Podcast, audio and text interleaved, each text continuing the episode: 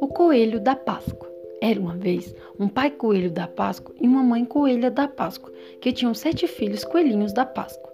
Ao aproximar da época da Páscoa, resolveram testar os coelhinhos para ver qual deles era o verdadeiro coelho da Páscoa.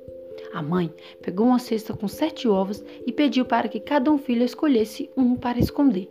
O mais velho pegou o ovo dourado e saiu a correr por campos e montes até chegar ao portão da escola. Mas deu um grande e tão apressado salto que caiu de mau jeito, partiu o ovo que se quebrou inteiro. Esse não era o verdadeiro coelho da Páscoa. O segundo escolheu o ovo prateado e pôs-se a caminho. Ao passar pelos campos, encontrou uma raposa. Claro que ela queria comer o ovo e pediu ao coelho, né? Ele não lhe quis dar. A raposa prometeu-lhe então uma moeda de ouro, conseguindo assim que o coelho a seguisse até a sua toca. Chegando lá, a raposa escondeu o ovo e, com a cara feia, mostrou os dentes como se quisesse comê-lo. O coelho, assustado, saiu a correr o mais rápido que pôde. Este não era o coelho da Páscoa. O terceiro escolheu o ovo vermelho e pôs-se a caminho. Ao atravessar o campo, encontrou-se com outro coelhinho e pensou: Ainda tenho muito tempo, vou brincar um pouco com ele. Os dois coelhos brincaram e rolaram tanto pelo chão que amassaram o ovo. Também este não era o verdadeiro coelho da Páscoa. O quarto pegou o ovo verde e pôs-se a caminho. Quando passava pela floresta, ouviu o piar de um corvo que pousava num galho de uma árvore e gritava: Crá! Crá! Cuidado! A raposa vem a caminho! O coelho, assustado, olhou à sua volta à procura de um lugar para esconder o ovo. Crá! Dá o ovo que eu escondo no meu ninho! Disse o corvo. O coelho deu-lhe o ovo, mas percebendo que não havia raposa alguma, quis o ovo de volta. O corvo respondeu maldosamente: Crá! Crá! O ovo está muito bem guardado no meu ninho. Vem buscá-lo se quiser. Ai, ai, este também não era o verdadeiro coelhinho da Páscoa.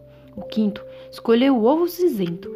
Caminhando, chegou ao riacho. Ao passar pela ponte, viu-se espelhado nas águas. Ficou tão encantado com a sua própria imagem que se descuidou do ovo que se espatifou em uma pedra. Este também não era o coelho da Páscoa. O outro coelhinho escolheu o ovo de chocolate e pôs-se a caminho. Encontrou-se com um esquilo que lhe pediu para dar uma dentadinha no ovo. Mas esse ovo é para as crianças, disse o coelho. O esquilo insistiu tanto que o coelho deixou que desse uma mordidinha no ovo. Ele achou tão delicioso que o coelhinho também resolveu dar uma dentadinha. Ora, não demorou muito até que os dois acabassem comendo o ovo todo. Este também não era o coelho da Páscoa. Chegou então a vez do mais jovem. Ele escolheu o ovo azul. Quando passou pelo campo, encontrou a raposa, mas não foi na conversa dela e continuou seu caminho. Mais adiante, encontrou o outro coelhinho que queria brincar com ele, mas continuou a caminhar até chegar à floresta, quando ouviu os gritos do corvo. Crá! Crá! Cuidado! A raposa vem a caminho! O coelho não se deixou enganar e continuou seu caminho. Chegou então ao riacho e cuidadosamente atravessou a ponte sem olhar para sua imagem refletida na água.